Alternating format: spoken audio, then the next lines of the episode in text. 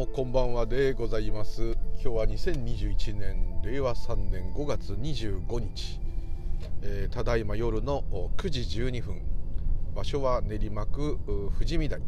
えー、ここから自宅へ帰ってまいります。無流々でございます。今日もよろしくお願い申し上げます。というところでですね、えー、まずちょっとお詫びというかあお詫びなんですけども、えースタンド FM の方で、え聞いて、え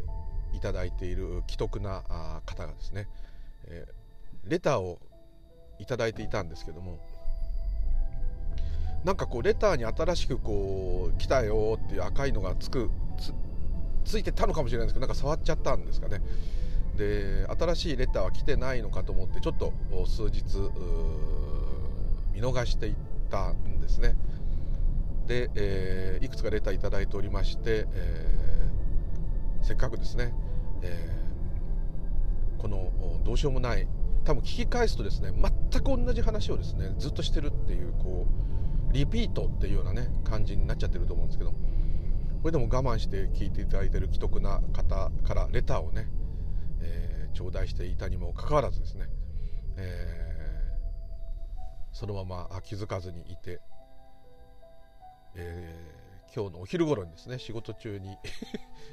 見て、えー、またすごくこう高度なご質問をいただきましてですね、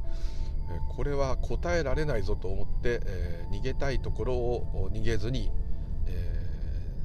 私のようなものに聞いていただけるということであるありますので、えー、何か喋れればと思います。でまずお一方目からなんですけども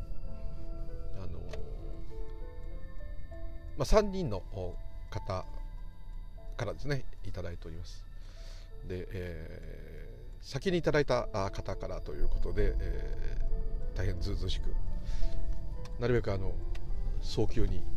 喋るようにしたいと思います。でご質問いただいた内容が難しくてですね私も多分わけわかんないで喋ってたことに対してなんですね。右脳と左脳の話をした時なのかなと思うんですけどもその時のこうね左脳はいろんな話をこうでっち上げるというですね。でっち上げてることに本人も気が付かないと。脳みそはよくこう起きた現象を、まあ、平たく言えばあの正しく解釈、まあ、正しい解釈っていうのは本当にあるのかというとまた微妙ですけども、まあ、あの普通に何ですかね自分の都合に合わせて、えーこうなんじゃないのっていうふうにこう、まあ、ある意味暗示をかけたみたいな感じになってですね。ですが脳みそ的にはそうなんだと思ってますから、えー、本人としては全く正常に反応しているという感じなんですけども実際は、まあ、客観的に見た場合にこれはちょっと無理やり話を作ってこじつけて自分で腑に落としてるだけなんじゃないのっていうようなことを脳みそはよくやると。よくね脳みそは騙されるとか。脳みそって言い方をして脳はってとかねえー、騙される。味噌っていうとなんかこうね、えー、ちょっと怖いですね。よくわかんない。すいません。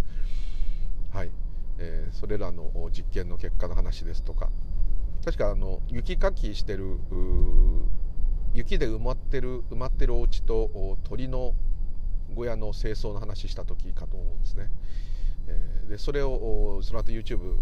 レターいただいた方をご覧になられてですね。多分私言ってるのだいぶ間違ってたと思うんですけども勝手に変えちゃってたかもしれない。すいません、えー、でそこからですねいろいろこうご覧になられた中であれですねあのコンピューターに、えー、自分の意識というかあまあその自分っていうこの生き物としてのいろんな今まで経験してきたことあと考える癖とかですねいろんなデータありますね。でそれをもう徹底的に入れて、まあ、る意味コンピューターの中に自分のコピーを置いたというスタイルかと思ってちょっとまたそのね動画とかあれを見てないので、えー、からないんですけども、えー、多分そういうそなんかそういう実験してるのは聞いたことありますね。で自分が死んでもですねその人の完全なるデータ。でしかもそのコンピューターですから AI ですからどんどん新しくその人が死んだ死後もですねおそらくそのコンピューターの中のその方のコピーさんは、えー、どんどんまた経験をして知識を増やしていくと。場合によってはネットワークにつながってたらもうその人の経験をはるかに超えたもう脅威の脅威のコピーその人が、え生まれて亡くなるまでの間に経験するであるあろうことをはるかに超えたその人のコピーが生き残っていくと。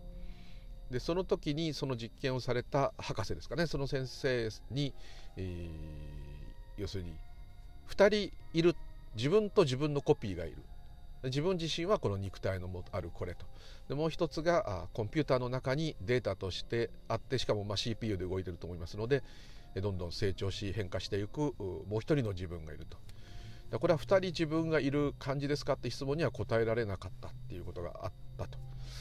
でその辺について、えー、どんなふうに感じますかっていうことをちょっと間違ってたらすいません。もう一回あのすいません。レターで違うよ。お前の解釈は間違ってるよと言っていただければ、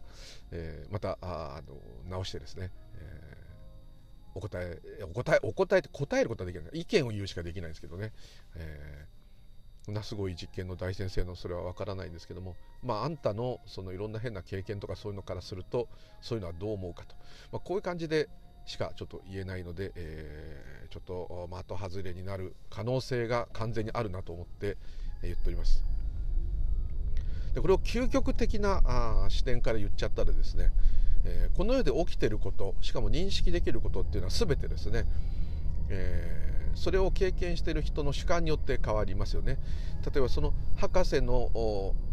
自分のコピーを作った博士がそのコピーに対する持つ感覚またそういうお話や実験を聞いて、えー、私とかあとレターをいただいた方とかまた多くの方が感じられる雰囲気とかえー、こんな感じかなっていうのとか、えー、いうものは、まあ、客観的にしか見れないですけども、えー、それぞれ違ってしまうと。ということはそこに、まあ、ある意味この世で起きてることにはもう究極的な視点で言います。これはまず最初はですね。本当の意味はないんですね。ですので、えー、一つのまあ映画人生は映画と思えばですねその分離能というかあのもう一つのコピーの自分をコンピューターに作った博士は、えー、まあ、自我が2つあるというふうな何ていうんですかね心理学的なといううまく言えないんですけど医学的なという視点からすれば通常の視点ですね。からすればもしかしたら2つあると言ってもいいのかもしれないと。確かお、えー、レターでいただいた言葉では意識が2つあるという表現になったと思うんですけど意識はまあ、自分のあくまでこれは経験というか感覚だけで言ってて非常に非科学的ではあるんですけども、えーまあ、一つしかない。一つしかないっていうのはその博士の意識が一つしかないんではなくて、まあ、それも本当はないんですけどもちょっとそこまで言っちゃうと話ができなくなっちゃうんで一つしかないっていうのは命が一つしかないっていうのと同じ意味にもなるんですけども、えーまあ、こうちょっと究極的な言い方ですけどももともと意識意識というかいうものは当然私の意識あなたの意識博士の意識とかこの方の意識とか誰さんの意識ってこういうふうに分けて、えー、普通のシャバというか一般的な感覚ではそれでもちろん間違いないしこの人は意識失ってるこの人は意識があるとかそういうふうに言う通りでバラバラなんですけどもそのいろんなものが起きたっていう認識が起きる意識っていうものはああくまでこの私のまあ、そういう方もいらっしゃると思うんですけどは一つしかないと。ですので、えー、そうでないとですねうんまあそうでないとって言わなくてもいいかまあ一つなんですね、えー、だと思うんです、えー、それはどういうことかって言いますとうんんここはね説明がすごく難しいですけどもそこで空の話とか入れちゃうとまたちょっとあれなんでもうちょっと分かりやすい感じで今言いたいなと自分で思ってるんですけどもうーんとと。例えばですねうん10人の人がいて10人の人がリンゴを見てると。同じリンゴをみんなで見ているとしますね。見る角度とか背の高さとか位置とか距離とか微妙に違うでしょうけど、まあ、見ていると。でその人たちの意識の中にはリンゴが映っていますと、まあ、目目が見える方全員が目が見える方だけ10人と。でこんなまあ色合いとか微妙に違うかもしれないけどとりあえずまあそういうものが映って映し出されていると。でその映し出される出され方はそれぞれ10人と色。ああリンゴかとかね。俺ちょっと色弱だからリンゴの色が浅く見えるんだけどみんなにはもっと真っ赤に見えるのかなとかねいう人もいるかもしれませんし目が悪い人だとピントが悪いっていうのがあるかもしれませんし逆にリンゴかこれは何産だろう。やっぱ青森なのかな。いや最近長野なのかとかね。温暖化でなんかリンゴなんか取れる場所が変わったりしてるらしいぞとかね。思ったり、えー、あリンゴあんま好きじゃないんだよとかね。あと風邪ひいた時よくね食べたよねとかね。万病を治すなんてねよく言った薬みたいにしてた時代もあったねとかね。これは中割ったら蜜が入ってるのかとかね、えー、全員こう思いはリンゴに対する思いは違うと。でもそれは考えなんですけどもリンゴが映し出されているっていう点ではリンゴっていうのも考えですけどね。何かそういう物体が何かそういう映し出されて物体も考えですけどちょっと言ってたきりがないんでやめますけども映し出されるという部分その映し出されてるのをまあよく映画のスクリーンって例えしますしまああの鏡でもいいですし鏡だと反対に映っちゃうんでちょっと違うんですけどちょっと今回鏡っていう感じで、まあ、反対に映んない鏡があるとして、えー、それが意識と。それが1個しかないと。でその意識は1個しかないんだけどもその10人の方の目玉から入ってきまして、えー、場合によっては匂いも分かるかもしれないし、えー、いろんなねその時の状態を体で感じるかもしれません。でその10人の方のいろんな五感からリンゴが入ってきましてですね。その人たちの頭に浮かんでるリンゴっていうのは10人十色の、まあ、ある意味10種類のリンゴになっちゃってるわけですね。同じものを見てるんですけど。だリンゴを正しく見てる人っていうのはその中にはいないですね。ただそういうものが映し出されて経験が起きるっていうところにおいては共通してますね。そこは何の色付けもない。10人十色じゃなくて10人1色1色でないと本当はリンゴをみんなが同じリンゴを見てるとはちょっと言えない。でもリンゴという物体を見ているっていう点では共通してるんだけど個々にどう見えますかって聞いたら違う答えが返ってくる。こうやると意識が10個あるようにしよう思うんですけどもそういうものが映し出されるということが縁として起きている点では一つの現象ですね。ですので意識は一つしかない。であればその視点からいけばですね、えー、脳脳を分けたりデータをで自分のコピーを作ったりしたとしてももう100個作ったとしてもあと量子で何か不思議なものでワープして何かコピー作ったとしてもおそらくですね意識っていうものは一つなんですね。ですがそれをこの根源的な話をしてしまうともはやその実験の意味すらなくなってしまうんですけども、えー、ただですねそこに一つの、まあ、本質である部分をその科学のメスによって逆に見えなくな見えないようにしてしまうというふうになってしまうんですね。でここでちょっとね話が飛躍しすぎてちょっとその説明と合わないかもしれませんけども、えー、すごくそうね言いにくいというかですね、まあ、言い方としては本当は私という個人は感覚であり現象でありですね、えー、確実な存在ではないんですね。ですので、まあ、すごいこれは強烈な言い方すると、えー、この世には誰もいないと。極論で言えばです。みんな個人個人がやってるんだっていう感覚があるだけでですね、えー、本当に実体のある個人っていうのはいないんですね。ですのでそうなってしまいますとうんその博士が作ったあコピーというかあの人コピーコンピューターさんとその博士の本物といってもどちらもですね現象ですね。ですのでそういうまだまあ最初にちょっとそこだけはちょっとどうしても自分の感覚で言うとそう正直に答えるとそうなってしまいますね。ですので誰も存在してないと子は存在してないですので、えだからブッダは生まれる人もいなければ死ぬ人もいない。なぜなら生まれてない。生まれるというのも考えの世界。命は一つしかない。ということは意識も一つしかない。でその一つというのも一つって言い方した時点でおかしい。なぜなら一つしかないっていうのが分かるには個人の感覚が必要になっちゃうからです。だそれもない。ただあると。だこれ説明ができないんですね。そこがあのこうよくあの仏教とかいうのでもいろんな方法を使ってスピリチュアルのいろんな人でも伝えようとしてるんですけども伝わらないのはそこなんですけども。でそれでそういうのはちょっと置いといてその実験を見ていかないとちょっとそのね話がおかしなことになってしまうという。非常にこれ話しづらい、えー、すごくしかも高度で。だけども本質の話を入れてこないと、えー、このこの個人の私としてはあこう何ていうんですかねう嘘を言っているっていうかふうになってしまうですね。ですのでちょっと正直に今さっとまず感じたことを言ってしまったんですけども、えー、でもっとすごく究極的っていうかまあ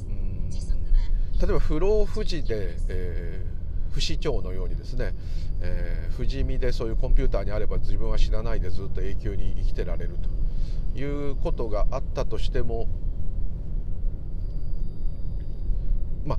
すごく変なふうに言えばそういうことが起きたと。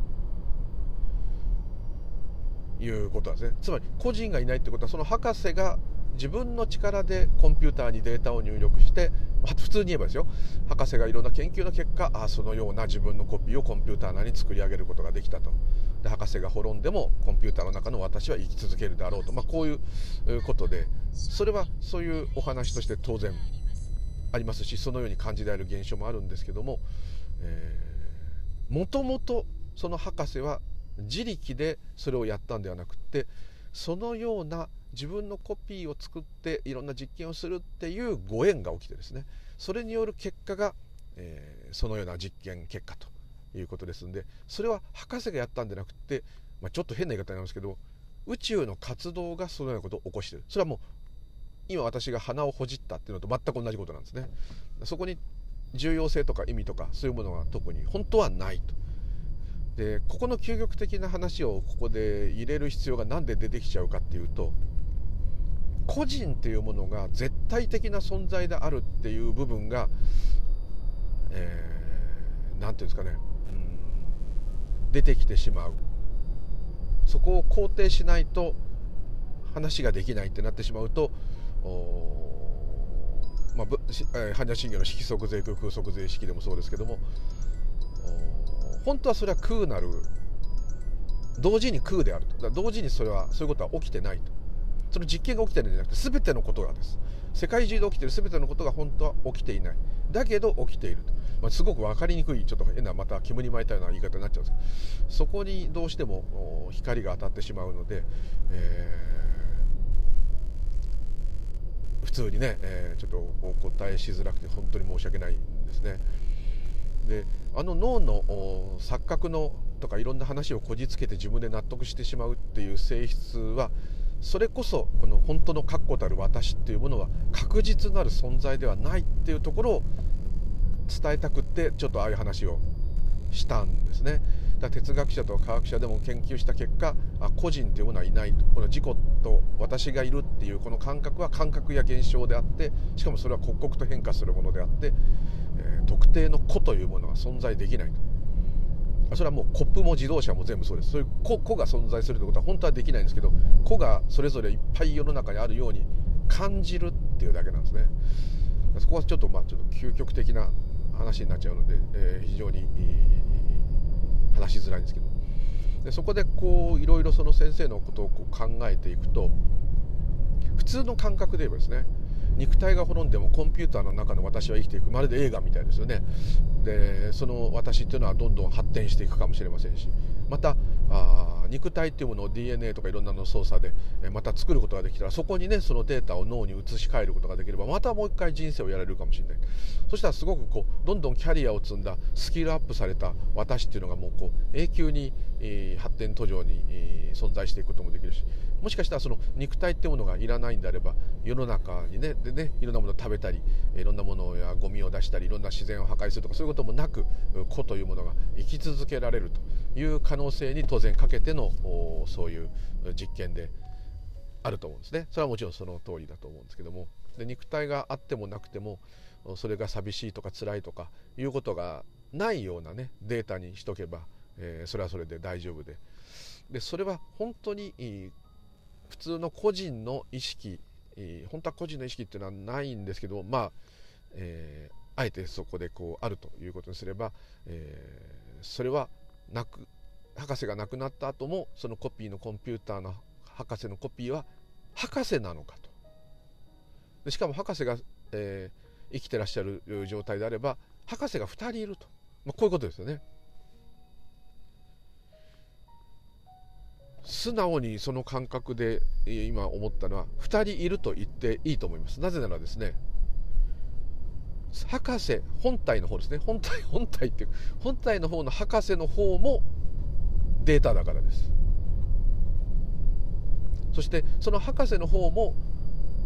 は肉体を持ってるから本物の人間ってこう言い方したくなるんですけどもそれも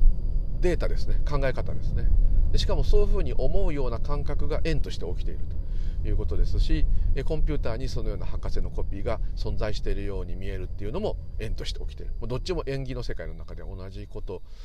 なので、えー、博士がピンとこなくてもどちらも本物の博士もコピーの博士も、まあ、データと考えと。過去からあ過去のデータで積み上げられたさらにこの先先って未来は本当はないんですけど今しかないんですけどもまあまあそこはちょっと置いといていただいて変化し続ける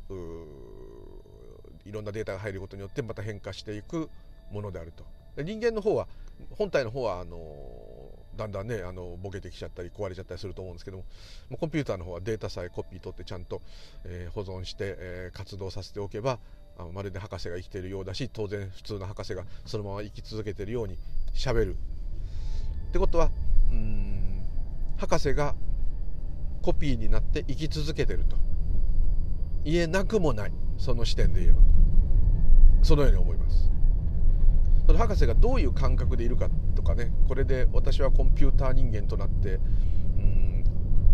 不老不死でやっていくぞってでしかもネットワークと接続したおかげで私の知能はもう神レベルだと、まあ、こういうふうになるかもしれませんね、まあ、映画映画みたいですけど、まあ、ありえますね。でそういうことが起きたら、まあ、そういうことが起きたということだと思います。でそれが人類の何かその、ね、変化というか、まあ、仏教だと進化っていう言葉を使わないんですね。あの良くなってってるっていうふうには取らないんですね。未来に起きることが。ですので変化変わっていくっていうだけなんで変化という言い方しますけども、まあ、変化人類の変化につながったんであれば、えー、そういうことが起きたんだと。私はちょっとまあ UFO の話とかいろいろするので余計またへんてこりになったり、えー、漁師の話とかするんでへんてこり、まあ、あれはオカルトで趣味の分野ですという感じで話してるんでちょっとあれなんですけども、えー、あれもですね前も言いましたけど、えー、ちょっと UFO の話と一緒にしちゃいけないかもしれないですけど、まあ、あいうのが見えたりそういうのが撮れたりっていうのはということと私が今車を運転してるっていうことは同じことなんです、まあ、同じ価値って言ったらいいですかね、まあ、どっちも価値がないって言ってもいいんですけど、えー、ただ一般の人間的な常識化したら普通でない出来事とあんまり起きない稀な出来事であるということだけでですね、えー本当にその縁として起きてるっていう点ではですね、えー、そこに物が置いてあるっていうことと UFO が空にあったっていうのと当然人間の中のお話の話題としては、えー、UFO の方が面白いのかもしれませんけれどもだからああやって載せちゃって偉そうに載せちゃってるんですけども本当の本筋で言えば同じことなんですね。で一つの視点としてはえー、そういう現象自体に本来は意味がない。さっき言った通りリンゴを見ているっていうのも本当は考え方で、えー、十人十色になってしまう。だけどもそれを映し出しているリンゴを見ているっていう現象を起こさせている部分の根源的な部分は一つ。だけど10人の人の目や頭を通してこう見た時に10種類のリンゴになってしまうと。こういう感じですので、えー本当の意味ではですねやっぱりこの私っていうのは一つの感覚機能であり、えー、縁によって起きている感覚現象なんだと思うんですね。ですので、えー、そうですね。うん。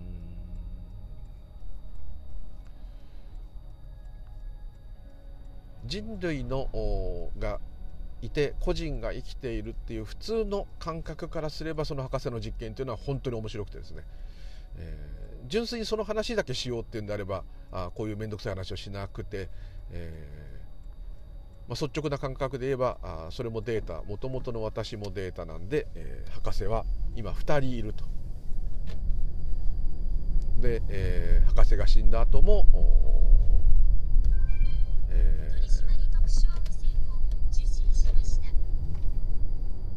なんていうんですかね博士が死んじゃった後もその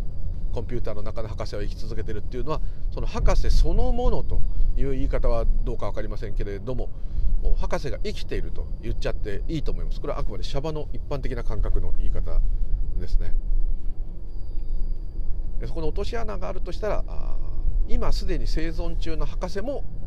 データだと考え方だというところなんですね。ここがちょっと、ね、非常に自分で言ってて面倒くさいこと言うやつだこいつ嫌なやつだなって今ね思ってます。すいません。ただまあ真正直に話すとそういう風な感覚になるんですね。だからといってですねこう偉そうなこと言ってるんですけども個人として苦しんだり個人として生きていると常々思って、えー、生きておりますので全くそうなんですけどもそのおかしな体験からですねでもそう本当はそうじゃないよねっていうささやきというか感覚がどうしても出てしまいましてですねちょっとこれすごく究極的な、ね、そのせ、えー、人が生きたり死んだり永遠の命を手に入れたりってちょっと銀河鉄道999として古いですけど、えー、そういう感じからするとものすごいテーマ一つのテーマですよね DNA を調整してずっと長生きするっていう作戦もずっと研究してますよね。で自分の DNA を残して、えー、永久っていうかあの凍結させて凍らせて、えー、自分の DNA を残して亡くなってってるお金持ちの方もいっぱいいらっしゃいますよね。でまたいつかこう蘇れると。やっぱこの死にたくないっていうねそこでポイントを生きていくっていうことよりもその死にたくないっていう仏教では煩悩になっちゃうんですけど、まあ、そういう本能生存欲ここここは一体何だろうっていうところに視点がいくのがどっちかというと仏教だと思うんですね、えー、一応仏教チャンネルのつもりなんで一応そういう話するんですけどね。すいません、えー、生存したら悪いとか言ってるもちろんそういう意味じゃなくてですね、えー、なぜ死にたくないんだろうっていうところに光を当てていくっていうどっちかというとやり方なんですね。もう死にたくないっていうのが前提にあって、え、みんな長生きしたりまた復活できたりするようにしていこうっていうところを別に批判してるわけではないんですけどもそういう世の中になったら多分自分も合わせてねああ僕もそうしようってなるかもしれませんけどもあのそもそも何でそういう考えが出たり、えーなそういう欲望が生き物特に人間はそういう死という概念がありますから、まあ、この概念って言葉ついてる通り概念なんですけども、えー、そこにこう行くんだろうってことありますね。で不老不死、えー、ということで言えばですねもう不老不死です。全ての生き物が。生き物じゃなくてもいい。不老不死なんですね。なぜなら生まれてないからです。これはちょっと何言ってんだってねとこですけど、まあ、本質的にはそうなんですね。生まれてないってことは死なないですね。ただ活動があるだけなんですね。この活動が宇宙活動と言ってもいい。生命活動生命に限らなくてもいい。手伝って置いとくと錆びますね。あれも活動ですね。ですからそういう命がないと言われているようなものも含めて全てのものが変化していくこの活動。これしかないんですね。ですからこの活動なんだと。自分は活動だったんだと。仏教で言えば縁起の縁起の世界の縁縁そのものだったんだと。だったということが、まあ、何か分かることがあればですね、えー、自動的にああ生まれたり死んだりっていうのは考えだったのかと。概念だったのかということがちょっと少し入ってくると思うんですね。そうなるとあじゃあもう見せ見かけ上はまあ肉体が滅んだりまた生まれたり死んだりとかあるかもしれませんけども、えー、本当はそういうことは起きてないじゃないかともうずっとただ活動があるだけでそれがあるだけじゃないかというところに落ち着くわけですね。ちょっと話が飛んでますけど、えー、それがまあ一つの仏教とかの一つのまあ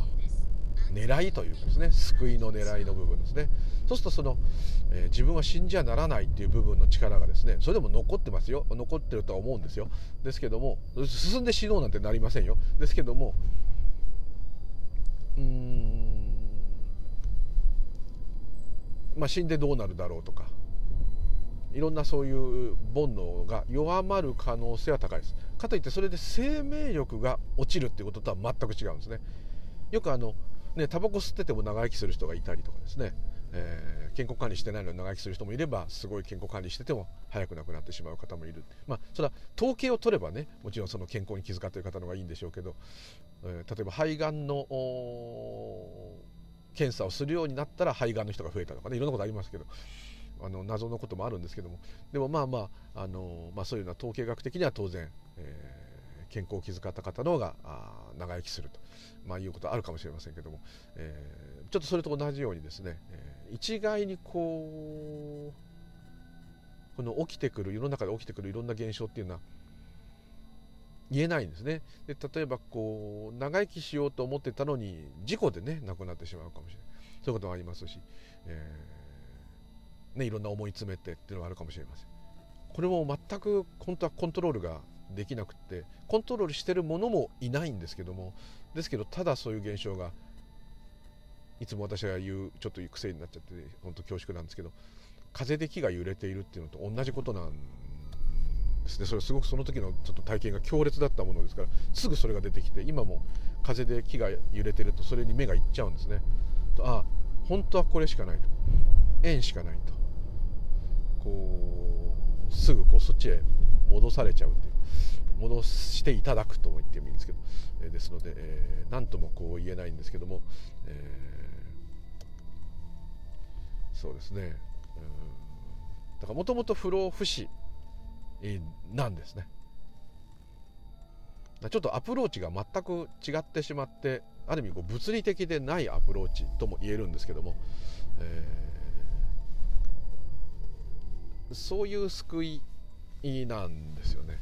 ちょっとすごく変な話になっちゃいましたね申し訳ないですちょっともう一回それを動画を見て再度その時に本当に直感的に直感で言っちゃった方がいいと思うんで、えーどう感じたかを話せたらと思います。はい、自宅についてしまいました。すみません。非常に難しいこれは根源的な部分に触れずに喋ることができない。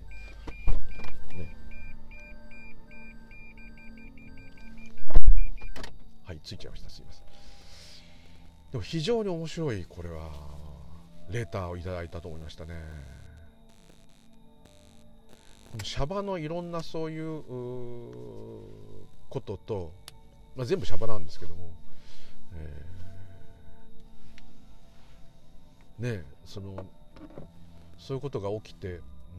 自分がやっぱりこう永続的にいたいとで体から離れられれば逆に自由ですよね。物食べさせる必要もないしある意味電気さえあればいけるわけですよね。ですしね。うん。そういう研究をしてそういうのを達成したいと思う人がいるっていうのは当然のこの死にたくない健康でずっといろんな体験をしていきたいっていう健康っていうのは、まあ、体がなければ健康も気づかないで済むと思うんですけどそれは本当に特に研究をし続けたい人なんかは、ね、自分の衰えっていうのは非常に怖いと思いますので、まあ、スポーツ選手でも何でもそうですよね何でもそうですよね。ですので、えー、その気持ちはすごいよくわかります。ですね。ただまあこう今も止まって前で前の木がまた風でこう揺れてるのをこう見てるとなんかねあの風で揺れてる木がそういういろんな考えの概念から離れて何て言うんですかね自由になろうよって言い方もおかしいですけどうんなんかこう人間さん考えの世界でお疲れさんって言われてるようなですね。そんなような気の揺れ方を感じますね。君らも君たち人間も同じなのにって。僕ら木と同じなのに。風に任せて揺れたらいいのにでもうすでに風に任せて本当は揺れてるのにそれになんで気づかないんだろうって言ってるようなね。うん。私が生きてると思ってるんだねっていうねちょっとそんなようなオーバーに言うとですけどね。ちょっと寂しくなっちゃうんですけどね。そう言いながら私は実は抵抗してて私が感動してやるとか私が笑ってやるとか私が笑わしてやるとか私がこうしてやるとかどっかでそういうのが必ず出てるんですね。これが自我なんですけどもこれが本当はいないんですね。そういうのと悔しいわけですよ。だっていないものが自己否定しながら自己を喋ってるみたいなね。間抜けない今状態なわけです。これは非常にこう何ですかねぶつかるっていうか。しっくりこないとこですよね。でもやっぱり、うん、そこが出てしまうというちょっと変態的ないつもの通りの話になりましたが、えー、ちょっと的を得てなかったかもしれませんのでまた再度確認してですね、えー、お話できたらと思います。どうもレターありがとうございました。また他のいただいた方は、えー、順次喋、えー、れればですね喋っていきますので。次もすっごい厳しいお題でお題なんですよね。もう自分で振っといて。でもくじけない。もうどんな質問でもだって自分の個人的なこここそ個人出しちゃうけどあの意見を言えばいいんであればできますから、えー、ぜひ懲りずにどんなことでも、えー、レターいただければと思います。はい、ということでどうもありがとうございました。ムリュウリュでございました。では失礼いたします。ありがとうございました。